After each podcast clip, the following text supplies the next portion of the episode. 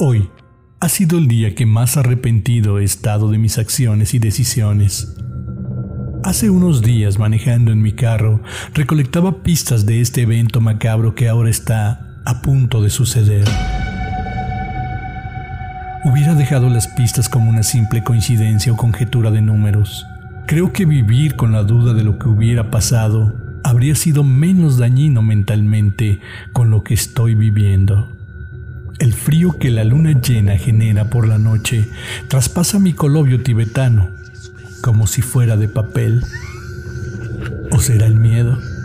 Me hago el ánimo pensando que es por estar en plena naturaleza, con solo la luz de las estrellas y la magia que se aprovecha en este día por la luz que genera la luna llena. Debí hacer caso a los consejos del doctor Juan Archibaldo. Escucho su voz en mi mente.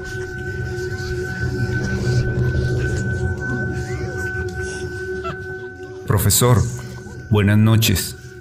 Qué gusto verlo de nuevo y más en este momento. Doctor, es una sorpresa verlo de nuevo después de tantos años. Dime, ¿qué buscas en estas calles y a esta hora? Es muy tarde, Antonio. ¿Para qué andes paseando en tu bicicleta? Doctor, usted sabe perfectamente qué busco. Si usted me encontró a mí, es por algo que tiene que decirme. ¿No es así? Hmm. Tu perspicacia se ha desarrollado más que cuando te conocí, pero sigue siendo ese niño lleno de intrigas e interés a lo desconocido. Créeme, profesor, lo que investigas no se compara con acampar en un cementerio abandonado del siglo XIX. Deja tus fotos y conclusiones como una conjetura sin resultado o final. Doc, entonces, ¿mis hipótesis sobre el evento son ciertas? Antonio, ni yo puedo comprender o tener alguna visión de lo que asumes que pasará.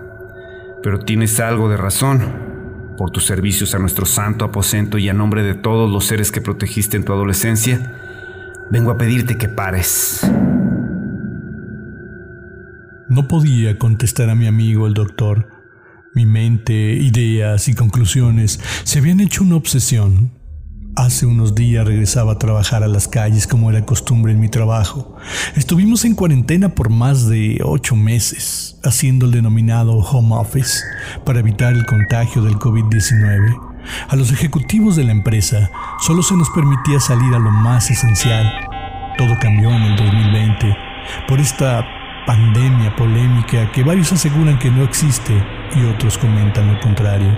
Como sea, todos fuimos afectados al recorrer las calles de la metrópoli Tapatía, encontraba grafitis que llamaban mi atención. Siempre he creído que el universo te habla con señales. Esas advertencias que otras personas de manera inconsciente dan como mensaje para ti, como la letra de una canción, la plática en el camión de unos pasajeros sentados delante de ti y al escuchar su plática suele ser un consejo, un graffiti y claro, los números que nos rigen completamente. Por las noches acostumbro salir en mi bicicleta de montaña para disfrutar del fresco de la perla tapatía. En esta ocasión, como en algunas otras, dentro de mí sentía la necesidad de ir al centro histórico de Guadalajara. Pasé catedral y decidí marcarle a mi confidente de Zamora, Michoacán, Sor Luna. Con ella comparto información e investigaciones de esencia católica debido a su formación desde pequeña y al venir de una familia muy católica. Le comenté esa extraña sensación que me invade cuando debo encontrar algo. Así fue. En plena llamada le comenté. Es una cruz pintado de rojo que asimila ser sangre. Está en la avenida Revolución cruzando con la calzada Independencia, en la fachada de un segundo piso de un predio abandonado.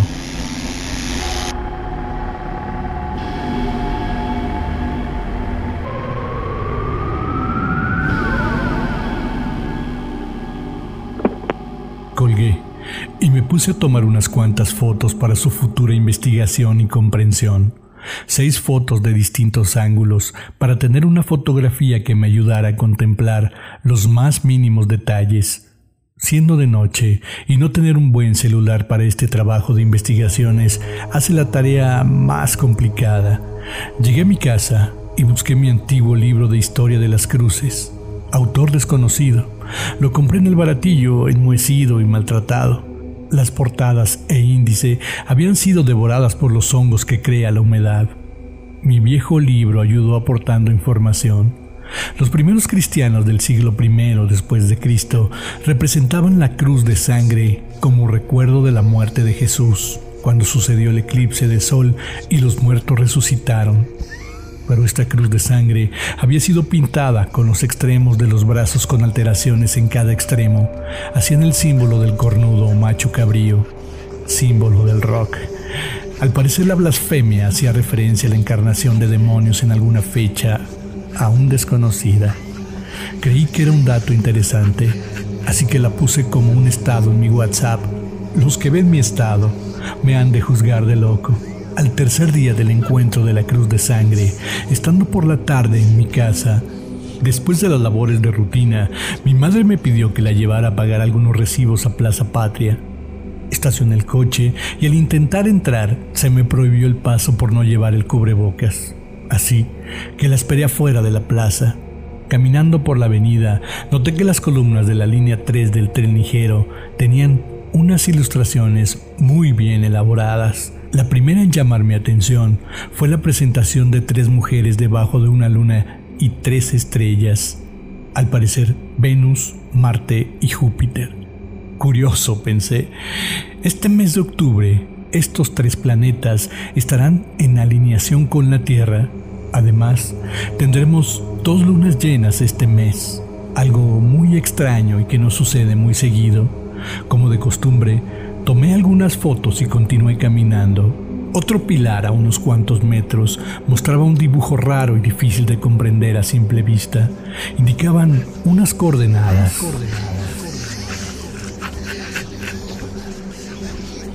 Crucé la avenida. De frente, conté los pilares que separan una imagen de la otra. Cinco. Mi mente me llevó a recordar el significado del tarot, símbolo del sumo sacerdote, del monarca, la coronación del emperador, por mencionar parte del significado. Sentí un escalofrío al tener otro recuerdo que se originó a principios de año.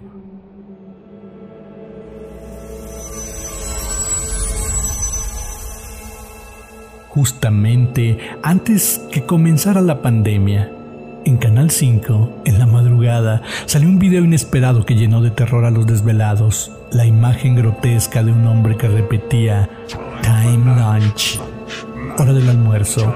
El video duró 14 segundos.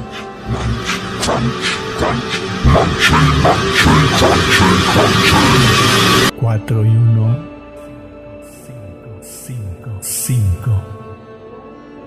Entre mis tantas investigaciones, tengo comprendido que los seres de bajo astral se alimentan de nuestro miedo. Algunos los llaman arcontes o demonios. Esa ocasión del spot de Canal 5 nos daban a entender que el temor a la pandemia venidera, muchos seres de bajo astral tendrían de qué alimentarse, pero ahora sería diferente. Tres mujeres al parecer brujas, en una ilustración urbana bajo la luna y tres planetas indicaban una fecha. El pilar en su quinto lugar daba la ubicación exacta de la reunión o coronación de un ser que estaría entrando a nuestro mundo, dando inicio a otra incertidumbre y miedo colectivo en la sociedad. Subí nuevamente las dos imágenes urbanas a mi estado de WhatsApp, comentando una posible fecha y ubicación de algún evento venidero llamó la atención a mi compañera de trabajo de Mérida, Yucatán, de nombre Naivi. Ella me facilitó la ubicación de las coordenadas del pilar en la quinta columna. Era la barranca de Huentitán, ya tenía fecha y lugar, y lugar, y lugar. Durante las primeras semanas de octubre, los pilares de la línea 3 del tren ligero de Guadalajara fueron decoradas con imágenes, la mayoría alusivas a la luna en algunas se veía un hombre mutilado, al parecer una especie de fantasma que atraviesa el pilar dando a entender que está cruzando a nuestra dimensión. Una persona quitándose la máscara humana bajo la luna llena, pero la que más llama la atención Es aquella imagen de una especie de chamán o brujo muy parecido a un alto funcionario del gobierno del estado. ¿Acaso este alto funcionario del gobierno pertenece a alguna secta desconocida?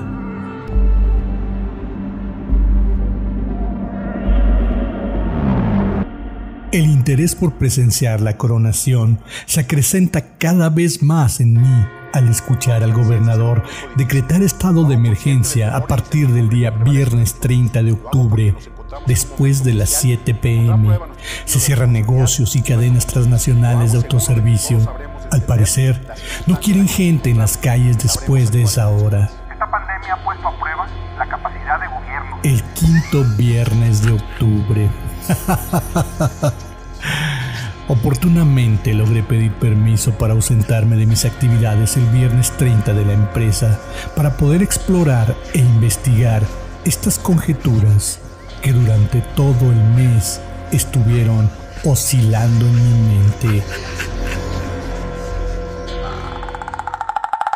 Gritos y lamentos retumban en el fondo de la barranca de Huentitán. No serán más de mil los presentes por primera vez, siento que mi entrenamiento sucesos inesperados, inexplicables, se ven rebasados por la energía del bajo astral. Cuando empezaba en este oficio de la comprensión y la lucha contra los adversarios de la luz, asistí como prueba a una especie de graduación al concierto de la sacerdotisa satánica de Amanda Galás. Fui respetado por los cientos de fieles que se congregaron a ese evento. Se puede andar en el lodo sin ensuciarse. Él forma parte del evento. Al parecer, tiene un grado alto en la organización. No soporto ver estos rituales indescriptibles. Trato de salir de la multitud, entre mujeres atobles y hombres ebrios de lujuria. He salido a una brecha muy oscura. Los rayos de la luna llena son bloqueados por las hojas de los árboles. He caminado por más de una hora y los lamentos se escuchan cada vez más lejos. Por fin reconozco parte de la barranca, escucho el ruido de agua cayendo. Es el remanente de lo que una vez fue la cascada que nacía de la presa Osorio de Salatitán. Estoy en la barranca de Oblatos, conozco el camino y la salida. Los ladridos de un perro, al parecer enorme, me alteran.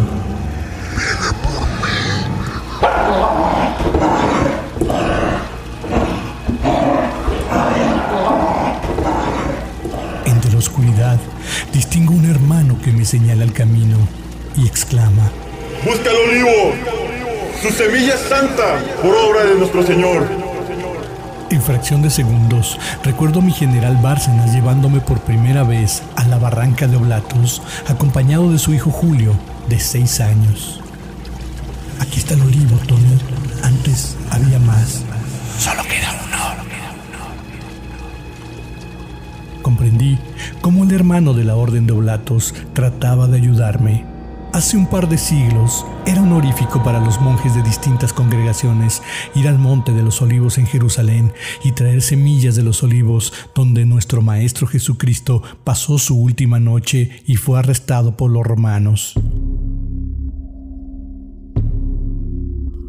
Las semillas de estos olivos eran sembradas por los hermanos en sus lugares asignados para continuar con la evangelización. Brinco como puedo la cerca que prohíbe el paso a los visitantes e inmediatamente me coloco debajo del olivo. El enorme perro se detiene ante la circunferencia del histórico árbol. No puede pasar, solo se limita a lanzar una feroz mirada. Será una noche muy larga, sin dormir un instante. Esperar el amanecer será lo mejor para ahuyentar a este ser de la oscuridad. Tendré tiempo de sobra para escribir esta experiencia en mi teléfono. Una experiencia más para compartir. Hoy, hace un año me encontraba con la psíquica Cristina Fonseca en Morelia, buscando la escultura del ángel que cobra vida y vuela por todo el cementerio municipal, cuando se le permite salir de su enorme jaula. Y hoy, en este apocalíptico 2020, bajo la sombra que ejerce la luna llena sobre un olivo santo, trato de que mi vida no se vea cortada por un animal del inframundo. Dios, ¿qué estaré haciendo dentro de un año?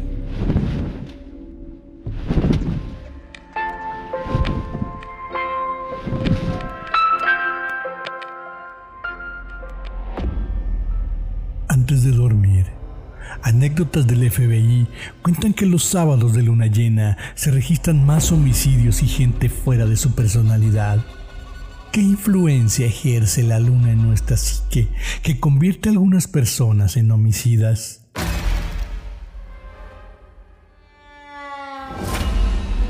Los símbolos e imágenes en este cuento tienen derecho de ser apreciados por todos los transeúntes en el momento y tiempo que estos lo requieran por estar en las vías públicas. 31 10 5 20 20 40 Cuarentena.